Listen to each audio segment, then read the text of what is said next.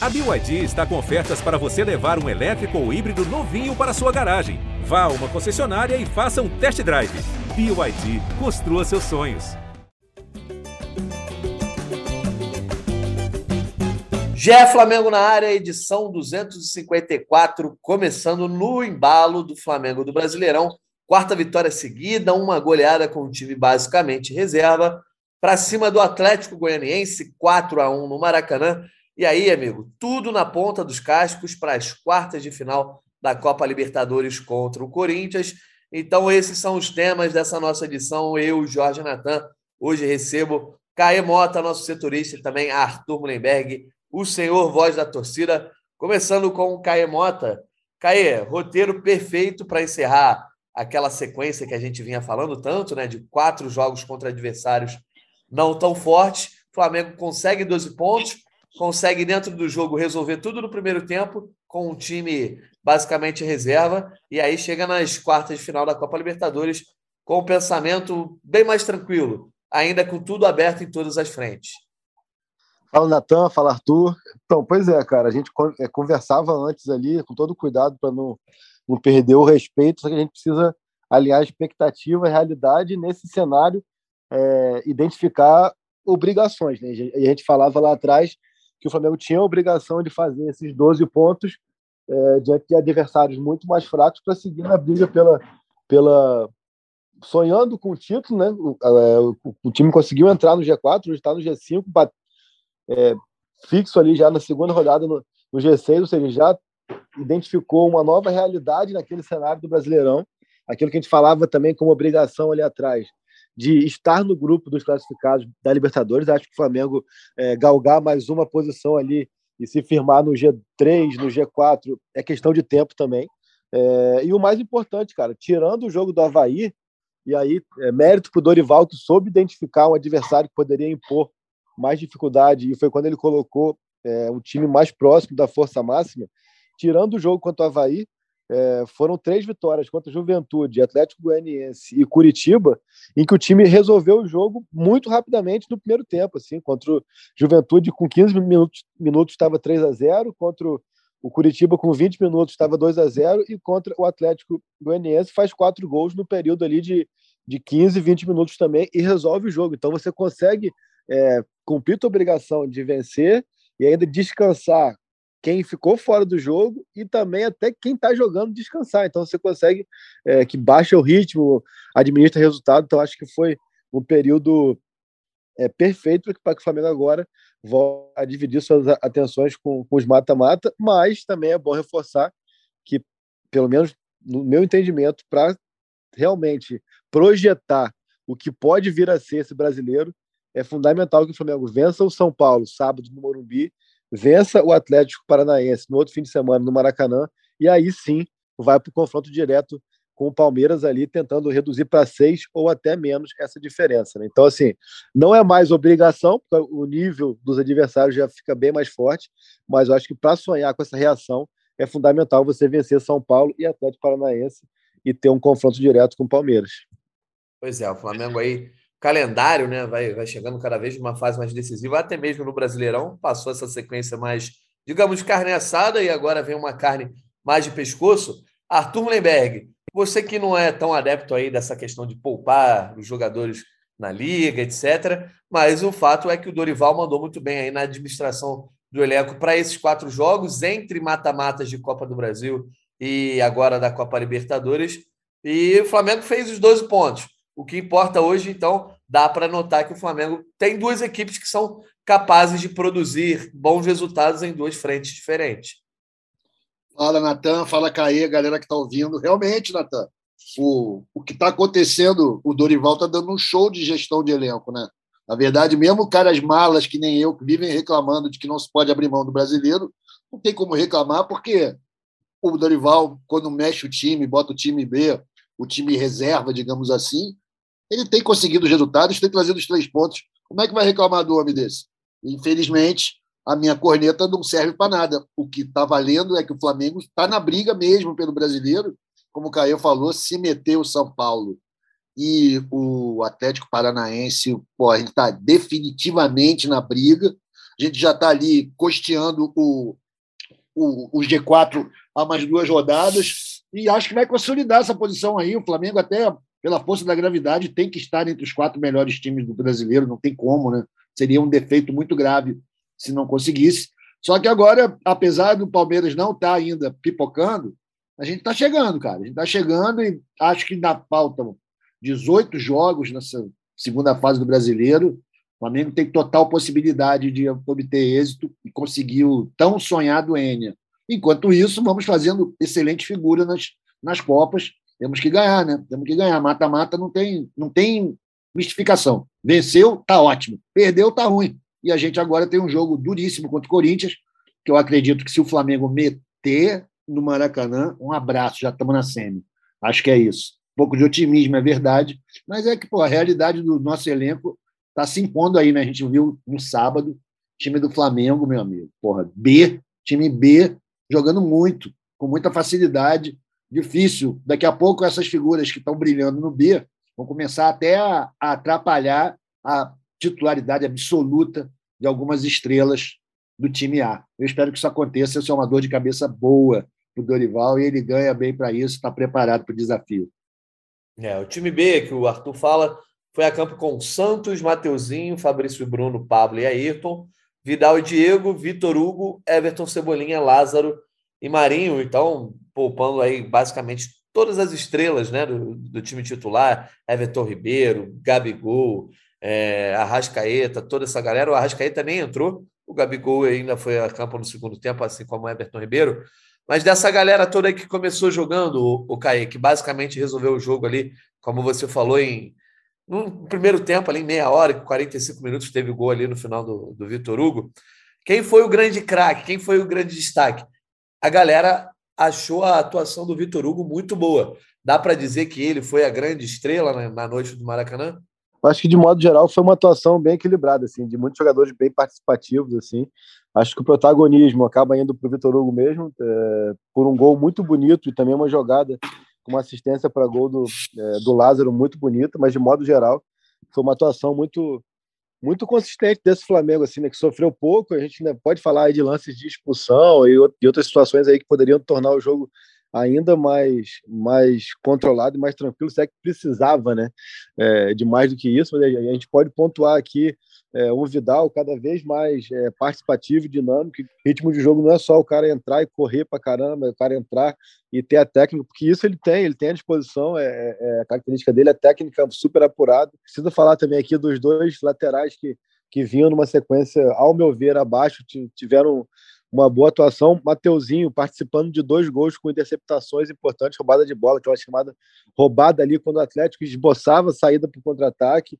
O Ayrton Lucas com, com um passe longo muito bonito, também uma fatiada ali para o Vitor Hugo na assistência para o quarto gol. Enfim, acho que o time, de modo geral, é, muito bem. Marinho e Lázaro participativos bastante também, participaram do jogo, fizeram os gols, mas também participaram muito do jogo. Enfim, achei que foi uma, uma atuação bem tranquila e bem segura do Flamengo que fez o que esperava dele, né? Mas de falar em protagonismo, é, acho que acho não, tenho certeza que o Vitor Hugo foi foi o cara da partida pelo que ele fez ali. Achei a jogada dele no primeiro gol é muito bonita, assim, e, tá, e assim, nos dois gols ele mostrou é, confiança, força física, capacidade técnica, tomada de, de, decisão correta também, tanto no cruzamento quanto na finalização. Achei que. É, e, e, atuou me... mais na, na, dele, né, Caia? Que na base ele jogava mais de avançado, foi até usado pelo Dorival um pouco mais de quadro, mas essa é a posição de origem do, do Vitor Hugo, certo?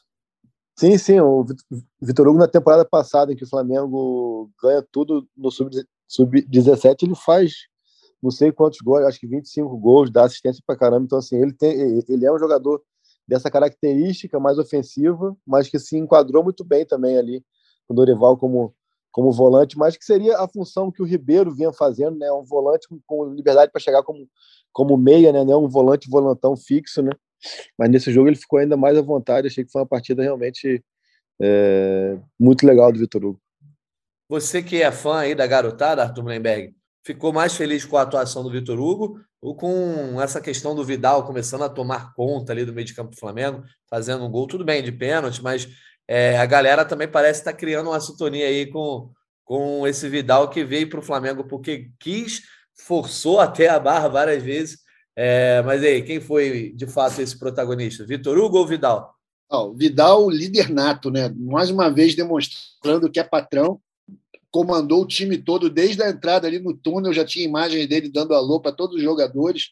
Ele é um cara muito sério no, no jogo, joga todas as bolas são importantes. Acho que a atuação dele meio que deixou uma no ar que ele vai ser titular, cara.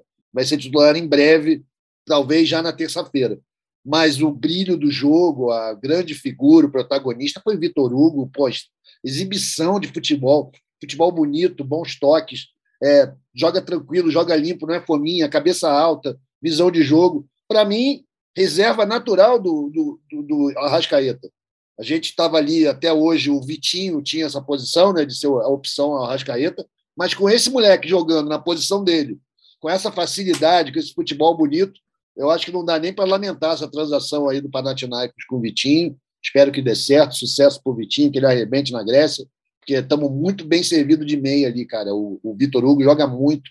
Eu me empolguei a ponto de dizer que o Arrascaeta era banco. Para tu ver como eu fiquei empolgadão com o jogo do moleque.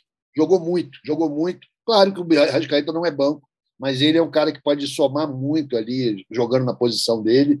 Tamo, agora a gente tem cabeça de área para caceta, né? Tá cheio de volante aí, chegou uma, uma baseada. Tá tudo certo pra gente. Acho que tá muito bem. E para mim, o protagonista é o Vitor Hugo mesmo, 18 anos, grande jogo, grande gol, um futuro brilhante pela frente esse moleque. Se não for vendido, né? Porque tem essa também, né? É, tem sempre a possibilidade, né? Inclusive, é, o Flamengo tem agora uma, uma, base que tem bastante grife, né? Nos últimos anos vem vendendo jogadores é, por altos valores. Então, o Vitor Hugo aí surgindo com 18 anos, jogando tão, de uma forma tão vistosa, né? A gente nunca descarta nada. Mas, Caimota, aí nesse ataque, né? Você mesmo falou do Lázaro, do Marinho. O Everton Cebolinha ficou devendo um pouquinho. Ainda você acha que ele vai demorar um pouco a entrar no ritmo, a conseguir fazer de fato uma sombra para esse ataque rubro-negro que vem jogando também, um ataque titular. É, como é que você viu a atuação do Cebolinha no Maracanã?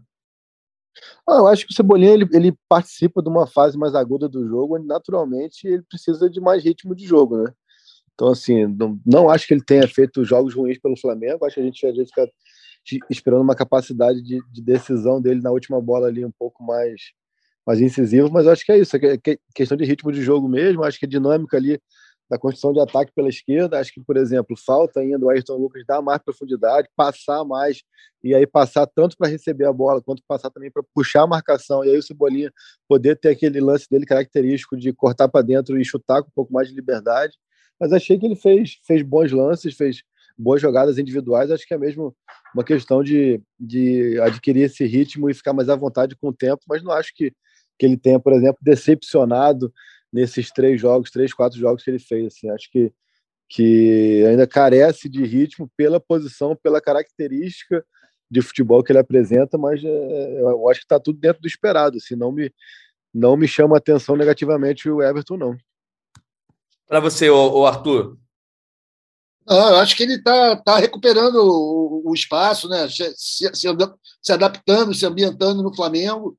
E vou dar aqui um, um, um, bico numa área que não é muito minha, negócio de tática, cara, mas não sei se o, o jeito que o nosso amigo Ayrton joga atrapalha um pouco o, o, o Cebolinha, né? Eu vejo, às vezes, eles ficam meio embolados ali naquele terço final, quando devia ter um espaço aberto para o Cebolinha avançar, o Ayrton Lucas está ali no meio. Não sei se isso aí ainda precisa ser ajustado, ou se foi uma característica desse jogo de sábado, mas eu acho que o Cebolinha está normal. Eu não esperava que ele chegasse já arrebentando, fazendo 10 gols.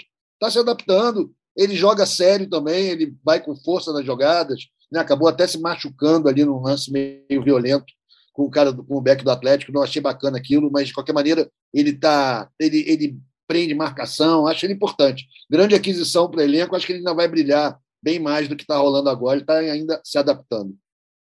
Mas dá para dizer, o Caê, que de todos esses aí, o Cebolinha era um dos caras que esperava-se que talvez entrasse, forçasse a barra né, para ser titular, sempre aquela história do Pedro, do Gabigol, e também que o Vidal fosse outro nome que tivesse ali para fazer sombra. Do time do Flamengo que foi a campo ontem, ainda tem os zagueiros ali, né? Que, beleza, o Davi Luiz e o Léo Pereira se firmaram, o Pablo e o Fabrício Bruno parece ser a, a dupla alternativa hoje, que ainda está sem o Rodrigo Caio. Quem está mais próximo de forçar a barra, de o Dorival Júnior, por exemplo, ser perguntado: ah, e aí, vai botar o cara, não vai? É, que, quando é que o Vidal vai ser titular do Flamengo? Dá para dizer que é o Vidal que está mais perto aí de conseguir quebrar essa barreira, sair do time B para o time A? Eu acho que por uma série de fatores, né? Acho que o Vidal, além de proporcionalmente o Vidal, para o que ele faz na função dele, na posição dele, já fez na carreira dele, é, é melhor que o Cebolinha, mais importante que o Cebolinha, pode agregar mais que o Cebolinha, isso não é demérito do Cebolinha, a gente está falando do, do, jogador que está entre os top 10, no mínimo, de volantes há, há, mais de uma década, então, assim, acho que é isso, e também tem uma questão da concorrência, né? O Cebolinha, mesmo que ele entrasse voando, eu acho que ele ia ter que esperar por conta do Pedro e do Gabriel, que vem muito bem. É, o Vidal, por mais que você tenha ali João e Thiago, é, num momento muito bom, acho que o Vidal agrega muito mais, aporta muito mais capacidade técnica e de liderança do que os dois. Agora é esperar para ver como é que o Dorival vai armar isso, né? Se o Dorival vai fazer a lógica que seria tirar o João, que é o segundo volante, ou se ele vai é, apostar ali que, que, a capacidade cardiovascular, que a capacidade de marcação, de ocupação de espaço de João e de Vidal é, vai permitir que ambos ali alternem e consigam ocupar espaços ali que o Thiago Maia fica mais, mais preso e, e ocupa, né? Então essa é a minha grande dúvida, mas eu acho que é, é, por uma questão de capacidade de performance, de experiência e por concorrência também, é, já era um cenário até previsto. Assim, acho que, que mesmo que o Cebolinha entrasse voando, é, diante do que Pedro e Gabriel têm jogado, ele ia ter que esperar, entendeu? Então acho que essa espera do, do Cebolinha, ao meu ver, independe de, dessas últimas quatro atuações dele. É muito mais uma questão da concorrência, não da brecha. E para o Vidal, ele atua numa faixa de campo ali, onde a concorrência é, é menor, porque ainda está se estabelecendo, ainda está se, se consolidando ali. O Thiago, que vinha de uma fase ruim, e o João, que ainda é muito jovem, e o Vidal, por outro lado, e repito, ele pô, faz mais de uma década que ele está entre os principais volantes do mundo. Né? Então, assim, acho que é, é, é essa perspectiva aí é, dá um tom do que, do, que, do que esperar e do que cobrar de imediato de, de um e de outro. O Arthur Mullenberg, agora falando do que interessou mais sobre esse jogo, né? Vou retomando, na verdade, esse assunto.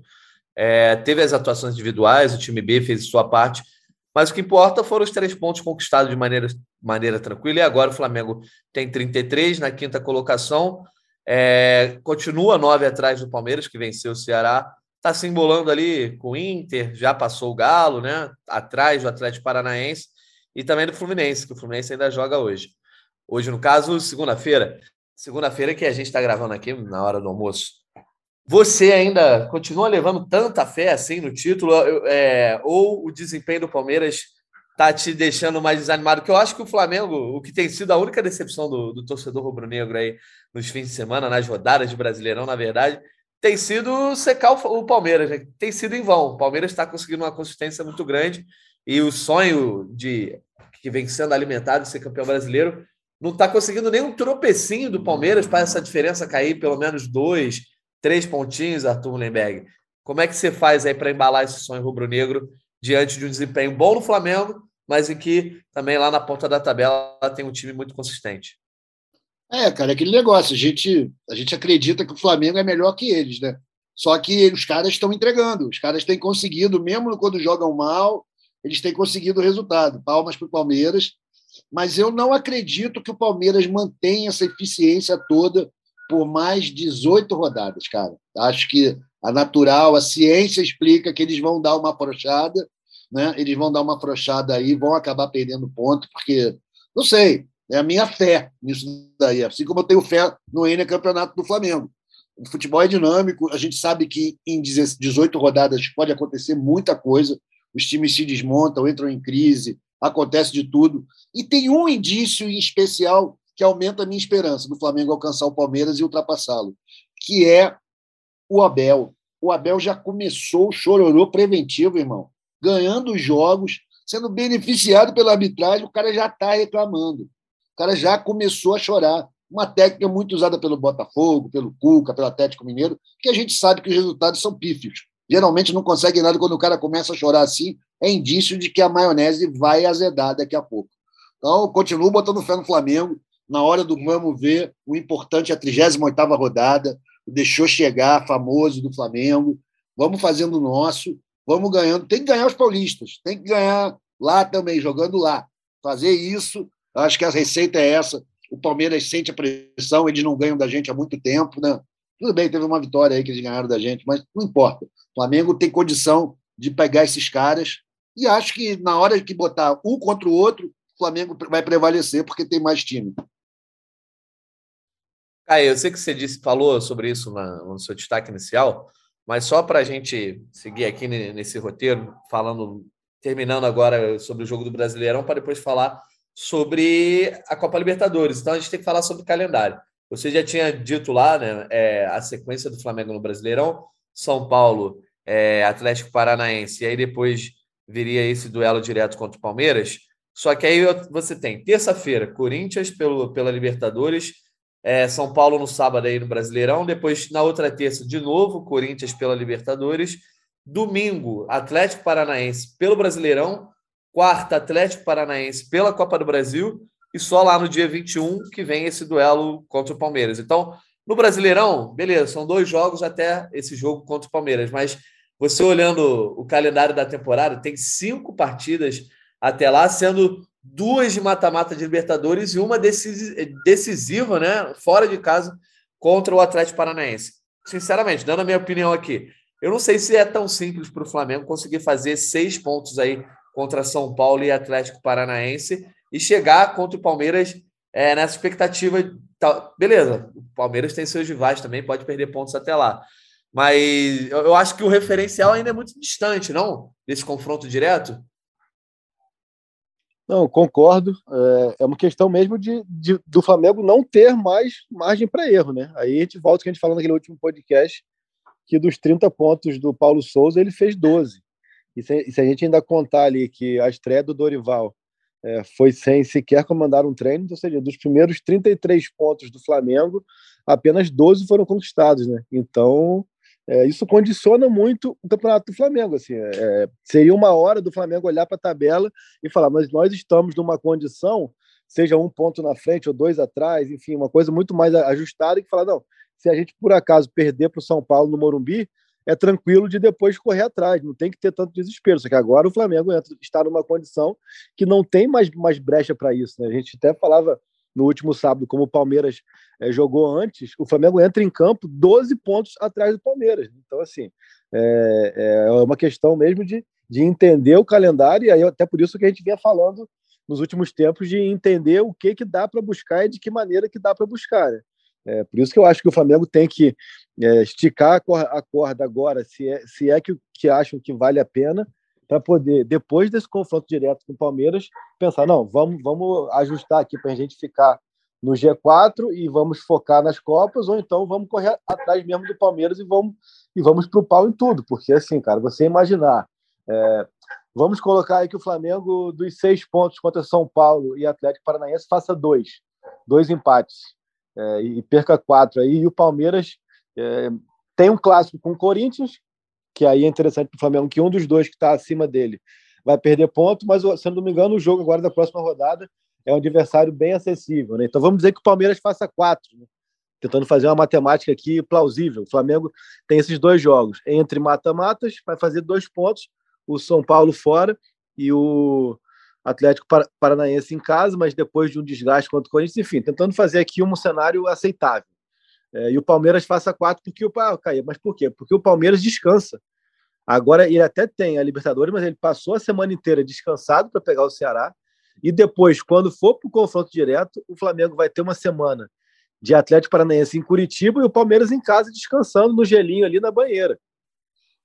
Então, assim, você pegar de repente o Palmeiras, ali já vai estar tá faltando 16 jogos para acabar o campeonato se você tiver ainda 10, 11, 9, 8 pontos atrás, fica cada vez mais complicado. Né? Então, assim, é entender que, infelizmente, eu acho que mais do que o calendário ajustado, o Flamengo abriu mão de um semestre da sua temporada. De 33 pontos pré-Dorival, eu tô, eu tô eximindo o Dorival de culpa no jogo do Inter, de 33 pontos, o clube fez 12. Então é muito pouco. Você deixou muito ponto na mesa para agora você não ter mais chance mais chance de se dar o luxo de falar, ah, vou afrouxar aqui, porque depois eu recupero. Não tem como, né, cara? É difícil, cara. É, o Arthur, diante desse raciocínio do Caimote, também é um raciocínio que eu compartilho, é, o Flamengo teria que, acho que, ir com o time titular em todos esses jogos, né? Para tentar é, conseguir alcançar o Palmeiras aí. Então, teria que ir contra São Paulo e contra Atlético Paranaense. É, contra o Palmeiras, acho que é natural, né? Ir com, com o time titular, mas em meio a tantos mata-matas, não seria uma estratégia muito arriscada? Eu sei que você um, é adepto tem, dela, né? Tem um ponto, Nathan, antes, até para dar subsídio para o Arthur falar, que é o seguinte: o Atlético Paranaense também pode fazer a escolha de vir para o Maracanã com o time em reserva, né? Porque os dois voltam a se enfrentar três dias depois. São essa, essas questões de calendário é, que a gente fica, fica esperando para ver. O São Paulo pega o Ceará agora no Morumbi e depois lá, lá, lá, no Castelão, né? Não é isso? Vou olhar aqui agora o calendário do São Porque, Paulo. Porque assim, de, de, dependendo, é do que for, dependendo do que for o jogo de agora também, será que o São Paulo vai poupar lá no Morumbi ou não? Porque o São Paulo já meio que não, não tem muito o que fazer mais no brasileiro. Já está ficando muito para trás. Então, assim, a gente está aqui também vendo o ponto de vista do Flamengo e também projetando o Palmeiras, que é o líder, mas também tem esses, essa, esses pontos no, no meio do caminho aí que, de repente, podem abrir um cenário para o Flamengo, né? Vamos ver. Vai lá, Artuzão. É, assim, essa lógica do Caê faz todo sentido, né, cara? Porque é verdade, o, o custo do nosso, das nossos primeiros jogos no brasileiro é muito alto, a gente está pagando eles, vai ter que pagar até o fim. Se espera do Flamengo, quer dizer, o que o Flamengo precisa para conseguir esse N campeonato é fazer um segundo turno absurdamente positivo, não perder ponto nenhum, né? E é bem difícil isso acontecer, principalmente porque estamos envolvidos em outras duas competições e o Palmeiras já não está na mesma pressão, já tem uma a menos é torcer para nossa nosso protagonismo natural prevalecer, contar com o imponderável, achar que às vezes o time B pode se resolver, coisa que teoricamente quando a gente vê o time escalado com um monte de reserva no brasileiro, a gente fala: "Ah, tá abrindo mão do brasileiro". Nem sempre, né? Eu sei que eu sou o principal cara que sempre falo isso. Ah, meu Deus, tá abrindo mão. Mas às vezes, cara, é o que é o que é o que se deve fazer diante de um jogo muito importante que vai ter três ou quatro dias depois mas eu acho que o time B do Flamengo está crescendo também. Acho que isso é uma vantagem para a gente. A gente não tem um time B que esteja mal, que signifique necessariamente não vencer. Pode ser que a gente consiga, se souber gerir bem esse elenco, conseguir mandar a campo as pessoas certas e encontrar os resultados. É difícil para caramba, a gente está falando isso desde o começo da temporada, né? A questão, o Caí sempre usa essa figura de abraçar o mundo com as pernas, que é algo natural para qualquer torcedor rubro-negro, mas que é antinatural dentro da estatística, do esporte. Não é assim que funciona. Mas quem sabe o Flamengo pode reverter essa lógica e conseguir essa façanha de conquistar esses títulos na mesma temporada, mesmo com um começo lamentável na liga, a gente pode tentar reverter isso daí. Eu ainda boto bastante fé numa certa força da esculhambação atinja também o Palmeiras. O Flamengo atingiu no começo. No Palmeiras pode acontecer agora. Já vimos isso antes. campeonato de 2009, o Palmeiras também tinha uma enorme vantagem para o Flamengo no meio do campeonato e acabou como acabou a gente conquistando na última rodada. No campeonato de 2020, a mesma coisa. Não com o Palmeiras, mas no caso era o Inter. Então, tem um imponderável, é verdade. Tem muito de fé. É, mas, por exemplo, dá para comparar, Arthur, com o Galo no, no, ano passado, né? Que o Flamengo. Eu, eu ia chegar Flamengo... nesse ponto agora, Natan. Tem o campeonato como de 21, que a gente também tinha o mesmo poderio, mas não deu. A nossa sorte, a nossa né, protagonismo natural não foi suficiente para tirar a diferença. Estamos ainda em nove pontos, ainda acho possível sonhar com isso. E o Palmeiras, pô, se Deus quiser, há de perder uns pontinhos aí, né, amigo? Nem que sejam os três nossos quando jogar com a gente, mas é isso, é difícil. Grande, grande tarefa para o Flamengo. Se vier esses títulos, tem que ser muito comemorados, muito exaltados e mostrando que isso é realmente, olha, o Flamengo realmente conseguiu montar um esquema aí de vida, né, uma forma de viver e disputar esses campeonatos que, pô, é difícil comparar. Vamos ver, com esse elenco todo chegando aí, galera comprando jogador à vontade, circulando muito nosso material humano. Eu ainda continuo botando fé. Eu sei que ainda é um pouco de doideira, ainda não tenho a sustentação lógica para dizer que a gente chega lá. Por enquanto é só vontade. Mas vamos nessa, não tem outro jeito. Torcer contra que não podemos, né?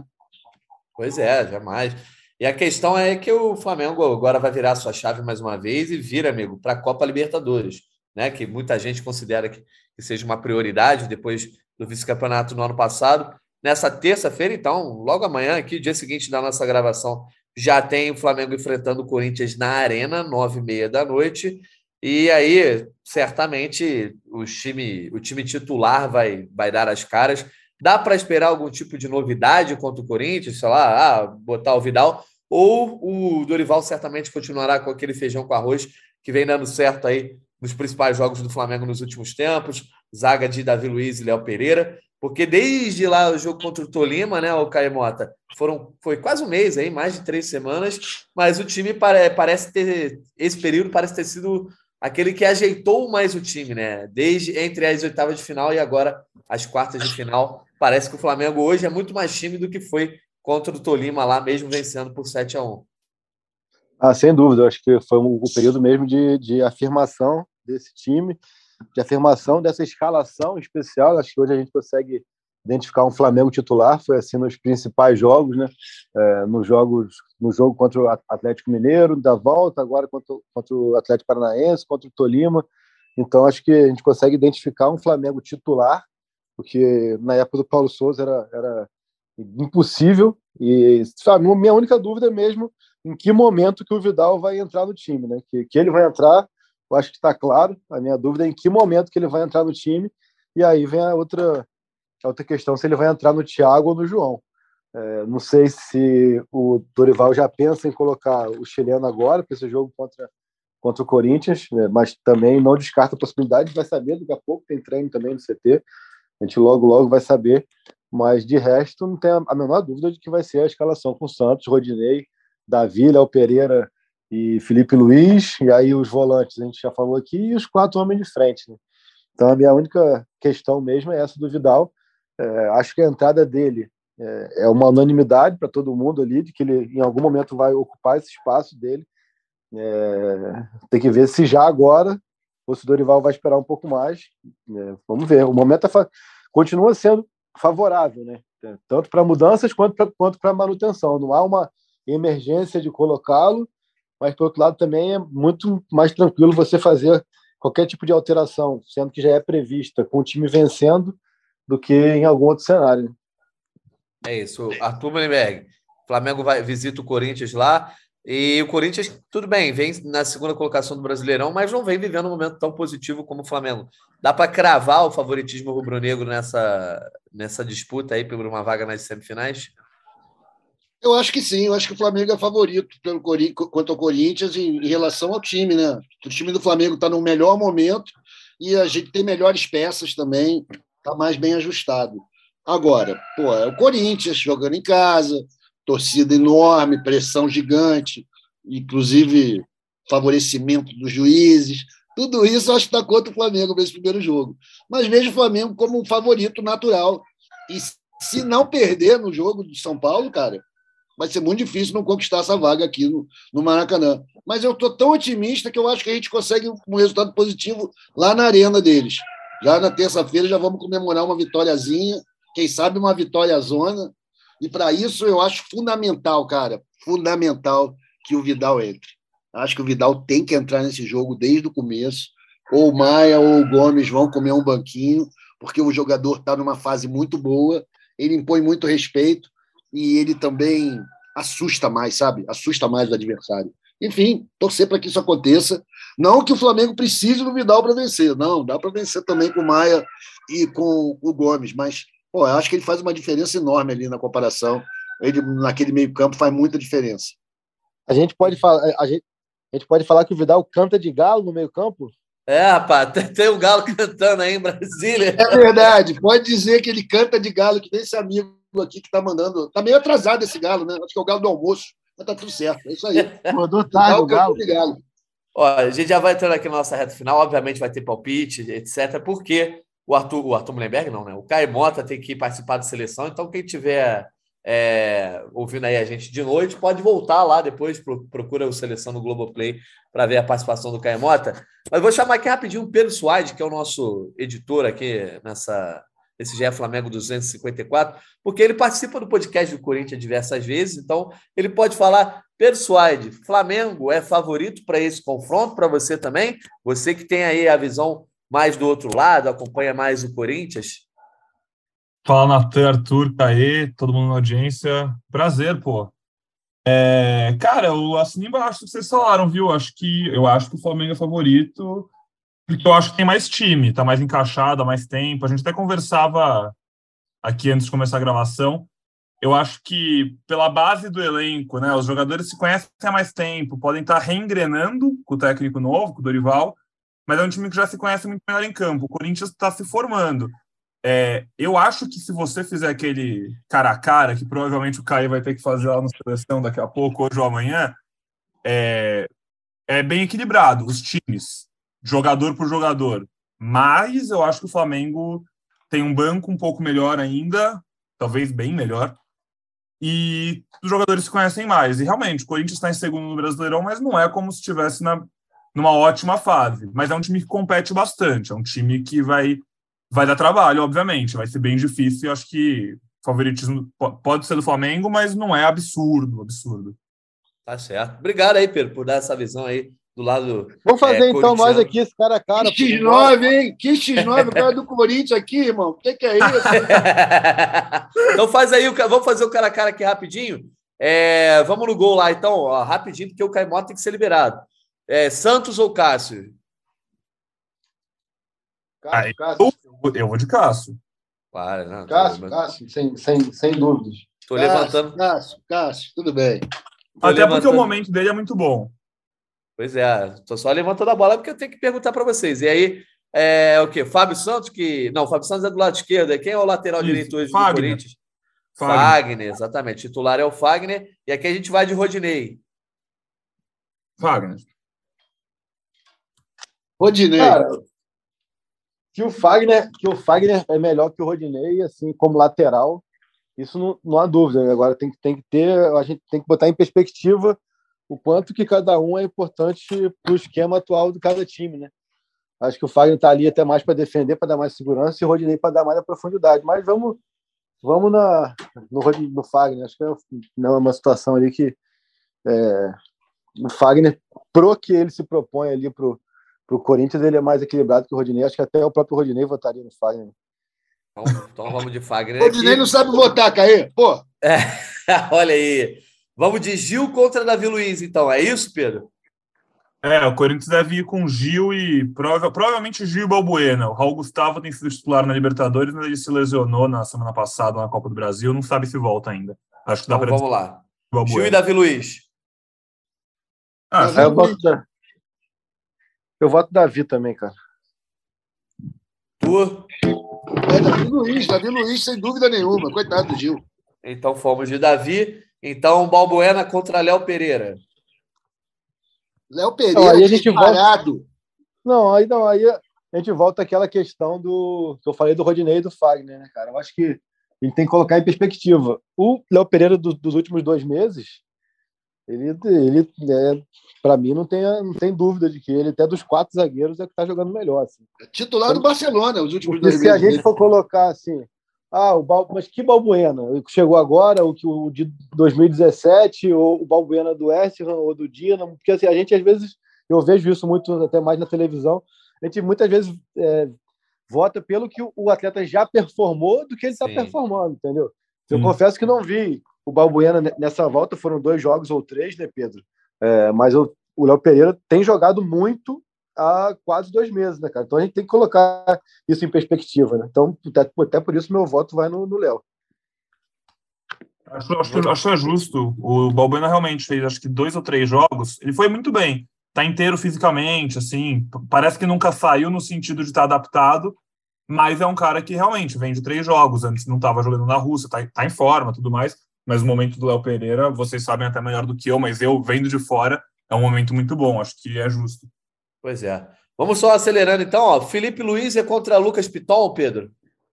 Ah, cara, acho que pode ser o Piton, pode ser o Fábio Santos, eu acho que é justo, assim, ser o Felipe Luiz. Eu imagino que vocês vão acompanhar, mas não sei quem joga na esquerda, se é Piton ou Fábio Santos, ainda tá, Vitor Pereira mexe muito no time, gente. Tá pois é, difícil fazer Não, esse cara a cara. É, vocês conhecem esses portugueses, né? Meu Deus do céu. Mas eu voto Felipe também. Felipe, então o Arthur, imagino também que vai de Felipe. O Arthur Imaginou errado, amigo, porque se for o Fábio Santos, eu acho que o Fábio Santos está inteiro e o Felipe Luiz está 80%. É mesmo? Físico, sem sacanagem. Piton, eu acho que o Felipe Luiz vence na, no papel, mas no campo o Fábio Santos está numa fase muito boa. Está inteirão, né, compadre? Isso aí faz diferença. Tá mesmo. A gente sabe que fisicamente ele não está no apogeu dele, não está 100%. Nesse caso, contrariando a sua imaginação fértil, Jorge Natan, eu voto no Fábio Santos. Então tá, mas deu o Felipe Luiz de qualquer forma. Deu, e deu. aí a gente vai Thiago Maia contra quem? Cantilho, o, o, o Pedro? Deve, o meio campo deve ser Cantilho, do Queiroz e... Caraca, Maicon. Cantilho, do Queiroz. Três volantes ali, mas os três revezando entre as posições. Então, Thiago Maia contra Cantilho. Thiago Maia. Thiago Maia para Arthur. Acho que ele é mais regular mesmo. É, cara, eu não tenho, eu não tenho muita capacidade. Eu, pelos highlights que eu, que eu vi do Cantilho, o highlight dele me, me, me, agrada justamente no que me desagrada o Thiago Maia, que é o passo para frente, que é uma bola vertical, a, a, a saída para jogo, né? Mas, por, por outro lado, eu, eu, não tenho um recorte que, que me, me dê é, subsídio para votar contra o Thiago Maia, porque eu, ou a favor do Cantilho, porque, repito, eu vejo do Cantilho recortes. Então, eu vou fazer um híbrido aí e vou deixar meu voto no ar. O passe tá, do Cantilho com a, o passe do Cantilho com a, com a capacidade de marcação do Thiago, pode ser? Tranquilo, beleza. Tá liberado que a gente tem que te liberar daqui a pouco. Não, cara, seleção. porque, assim, porque é, é, é foda às vezes tu votar num cara que você conhece muito pouco, né? Mas, é Mas se fosse o Cantilho contra Vidal, quem que você votaria, meu brother? É, mas aí, então, assim, mas aí, porque assim, porque o Thiago, repito, eu tenho restrições ao Thiago na capacidade dele de saída de bola. E acho que o jogo, principalmente sendo lá em Itaquera, é, vai ser um jogo que vai demandar mais saída de bola do Flamengo do que seria no Maracanã, em que o Flamengo conseguiria amassar e se posicionar lá em cima e teria muito mais aquela recuperação de bola rápida, né? Então, assim, eu estou alongando muito meu comentário, mas tá, então eu vou, eu vou votar no, no Thiago, vai, pronto.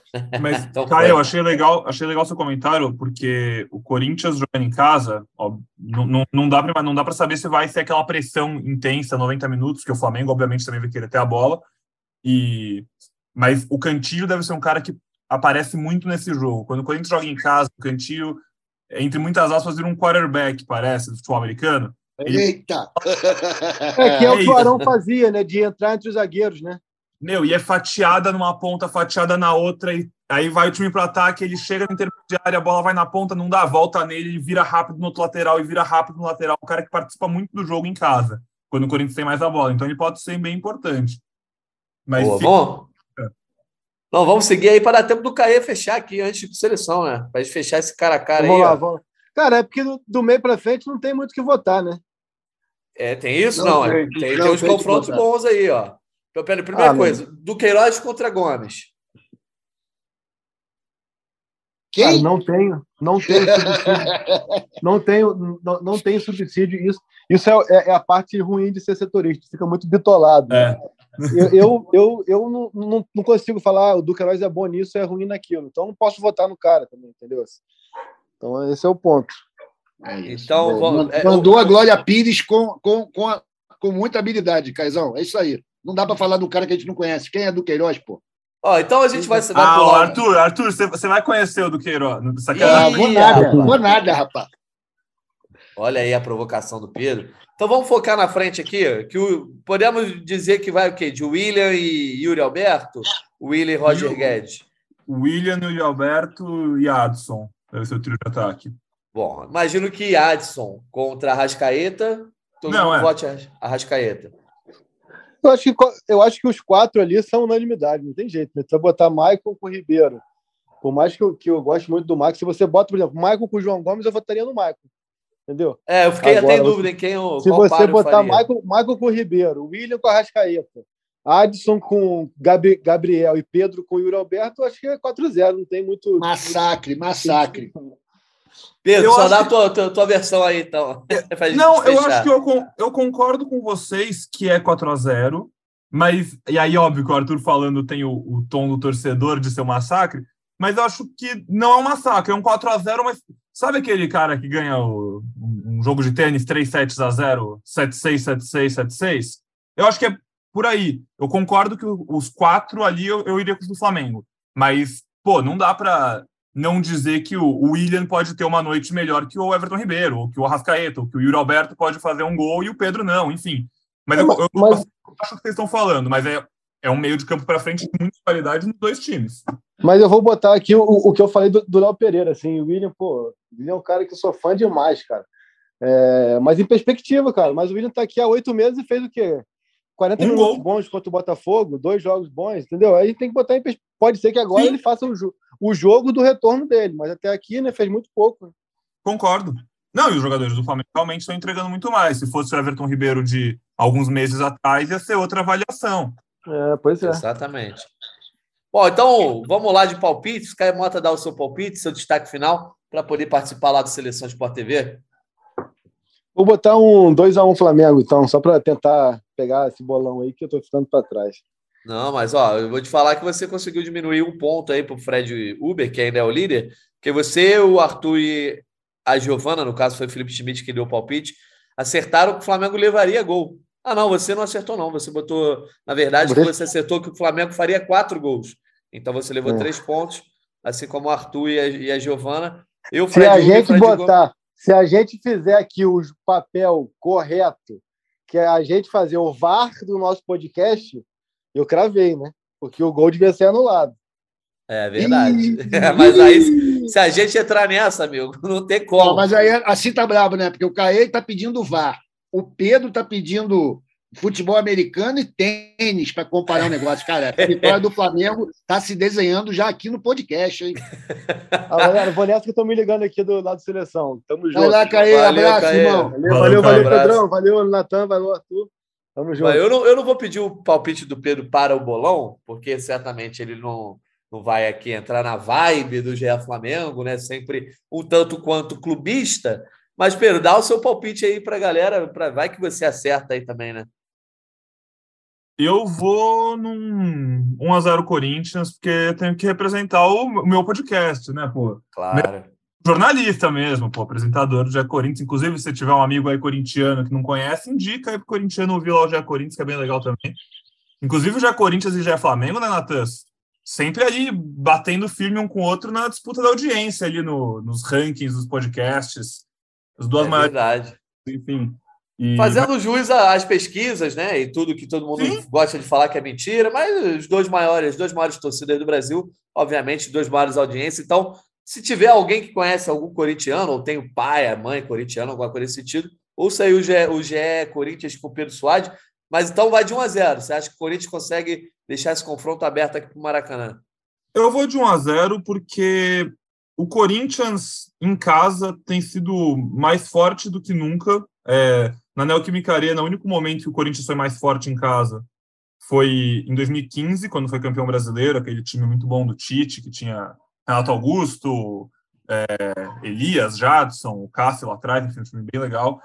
É, o Vitor Pereira, o Corinthians ainda não perdeu em casa, acho que são 20 jogos, eu não tenho o número exato, mas é assim, são lá, 20 jogos, 16 vitórias, 4 empates às vezes não joga tão bem, mas sempre que está em casa e nos jogos que tem sido principalmente de Copa, quarta-noite, aquele clima de mata-mata, torcida empurrando daquele jeito, tem conseguido se impor. É, dito tudo isso, eu acho que vai ser muito difícil e aí o 1x0 é realmente para o seu placar mínimo, porque eu acho que vai ser um jogo muito complicado para os dois lados. Mas é, esse time está passando muita confiança em casa. Está sendo muito difícil fazer gol no Corinthians quando ele está em casa e principalmente ganhar. Então eu vou nesse palpite. Boa, Pedro. Agradecendo aí tua participação, então, que agora eu vou liberar o Arthur para ser clubista, ser a voz da torcida, para retomar o flamenguismo nesse podcast aqui, né, Arthur? Porque depois dessa participação do Pedro, Precisa. certamente. É, já, já, já, deve ter ouvinte reclamando aqui, Pedro. Pô, botaram o corintiano para falar lá no GE Flamengo. Mas obrigado, cara. Que isso, pô. Foi um prazer. Sempre que precisar, tô por aí. E que jogo, animado para isso. Acho que o legal é ter, principalmente nesse caso, é, óbvio, além da torcida, ter um grande espetáculo, porque são dois times com muita capacidade de fazer um jogo legal. E óbvio que a gente prefere vencer, né? Ainda mais uma situação dessa, seja para quem você torce. Mas vencer vendo o seu time jogar bem e sendo desafiado também é muito gostoso. Tá certo. Valeu, Pedrão. Obrigado aí pela tua participação. Arthur Mullenberg, eleva o nível aí de flamenguismo desse podcast novamente. Cara, eu vou usar a ciência para dizer para elevar esse nível, né? É o seguinte, o Flamengo é dominante lá na arena. A gente ganhou muito mais que eles lá. A gente lá tem feito festa. o Flamengo tem dado shows lá na, na arena já desde 2018. A gente tem vencido eles todas. Tá tudo lindo para a gente. Acho que vamos ganhar dos caras, apesar desse jogo, o último jogo, o Rodinei ter feito gol para eles, porque eles não atacam, eles não chutam. Acho que eu vejo o Flamengo com muita tranquilidade para esse jogo de terça-feira, apesar de toda a tensão e responsabilidade, jogo enorme. Mas acho que o Flamengo vence e vence bem. Acho que o Flamengo, inclusive, pode resolver essa perna da semifinal, garantir a ida para a semifinal já no jogo de terça. Eu vou botar 2 a 0 mas sabendo que eu vou errar, porque eu acho que vai ser 3 a 0 para o Flamengo lá, no, lá na Arena Corinthians. Muita confiança da minha parte, eu sei. Mas é que o Corinthians é um velho freguês da gente ultimamente. E não vejo muita, muita, muito para onde eles correrem, não, cara. Se o Flamengo apertar, a gente faz 2, 3 a 0 neles lá dentro. Ou talvez até uns 5, como fez lá em 2020. Tá tudo certo para nós. Tranquilo o jogo. E se não ganhar, resolve no Maracanã na outro jogo. Bom, então vai de 2 a 0 oficialmente, esse é o palpite? 2 a 0 oficialmente, já naquele meu plano de ser frustrado nas minhas intenções do bolão, mas ser beneficiado pelo Flamengo no campo. Aí sim, o Arthur Mullenberg aí fazendo, às vezes, de mártir pelo Flamengo, né? Sacrificando é isso, o bolão. Eu me sacrifico pelo grupo. tá certo. Cara, eu, eu tô pensando aqui se eu vou de 1 a 0 ou de 1 a 1 porque eu acho que não é uma vitória fácil do Flamengo conseguir na arena. Acho que não dá para contar. O jogo de Libertadores sempre tem uns elementos, né, que, que mudam muita coisa. Jogo de mata-mata.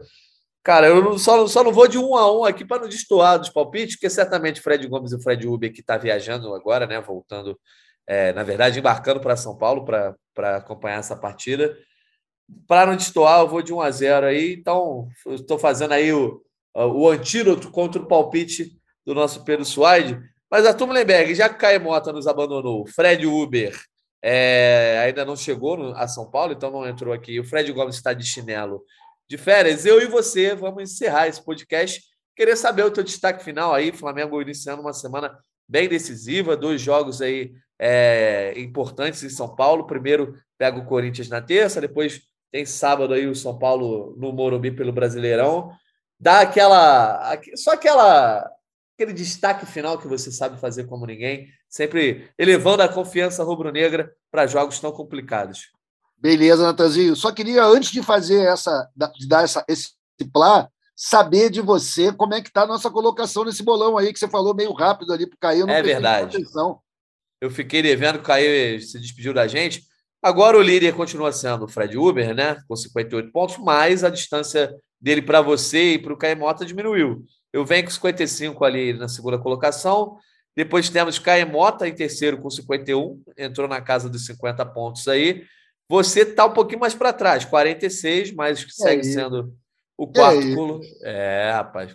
Tem que cravar algum, algum, Faz tempo que você não crava, hein, Arthur? Faz, Olhando faz aqui. tempo que eu não acerto, meu irmão. Pô. Acho que tá o último, o último jogo que você cravou foi contra o Galo.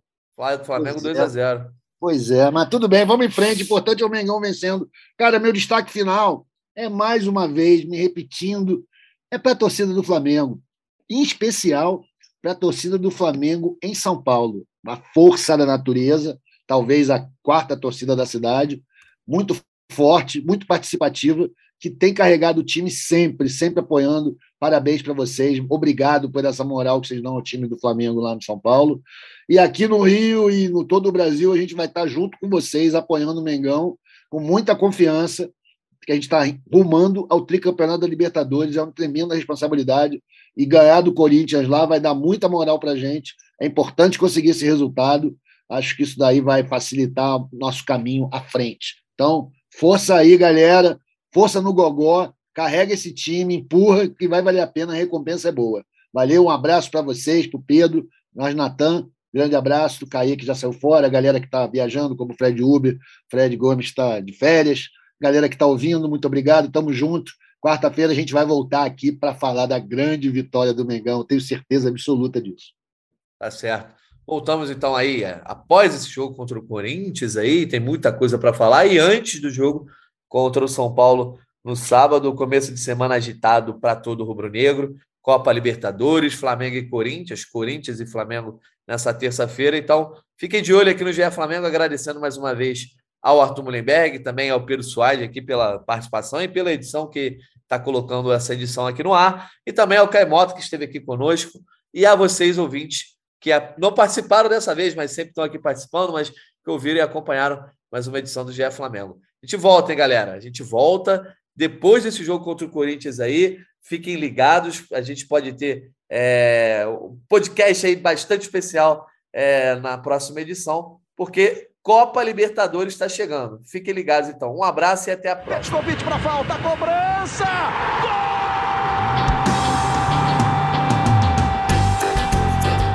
Podcast sabe de quem? Do rubro negro, da nação, é o GE Flamengo.